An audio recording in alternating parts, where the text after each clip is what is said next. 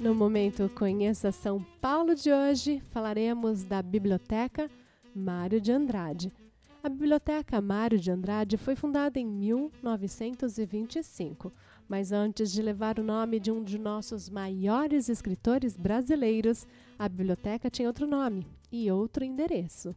Sim, este belo imponente prédio que nos encanta ao passar pela Rua da Consolação ou também vindo ali pelo Largo Dom José Gaspar foi inaugurada somente em 1942. Sua arquitetura expressa claramente o movimento modernista e foi projetado pelo arquiteto francês Jacques Pilon. Bem, a história de nossa biblioteca é bem maior que essas poucas frases. Na realidade, em 1925, sua sede era na rua 7 de Abril e o nome Biblioteca Municipal de São Paulo. Os anos passaram os livros aumentaram e seu conteúdo precisava de mais espaço, assim como o espaço físico para que as pessoas fluíssem devidamente. Foi necessária então a construção de nova sede. Daí surgiu a nossa bela biblioteca Mário de Andrade.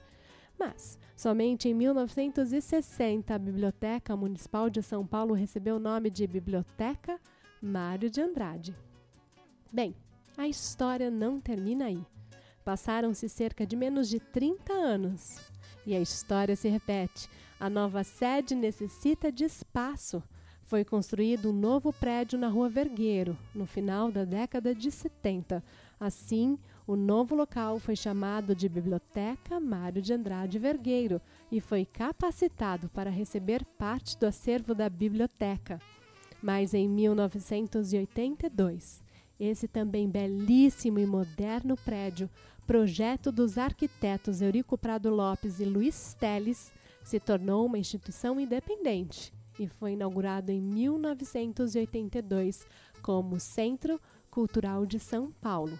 Bem, essa é a história de uma biblioteca que viraram duas bibliotecas. E tem mais. Há muitas e belas bibliotecas a serem visitadas em nossa cidade. Por hoje esse é o meu convite. Vá a essas duas bibliotecas, Biblioteca Mário de Andrade e Centro Cultural São Paulo. A programação cultural desses dois centros é bastante intensa. Não deixe de participar. Conhecer sua cidade e resgatar a sua memória é valioso.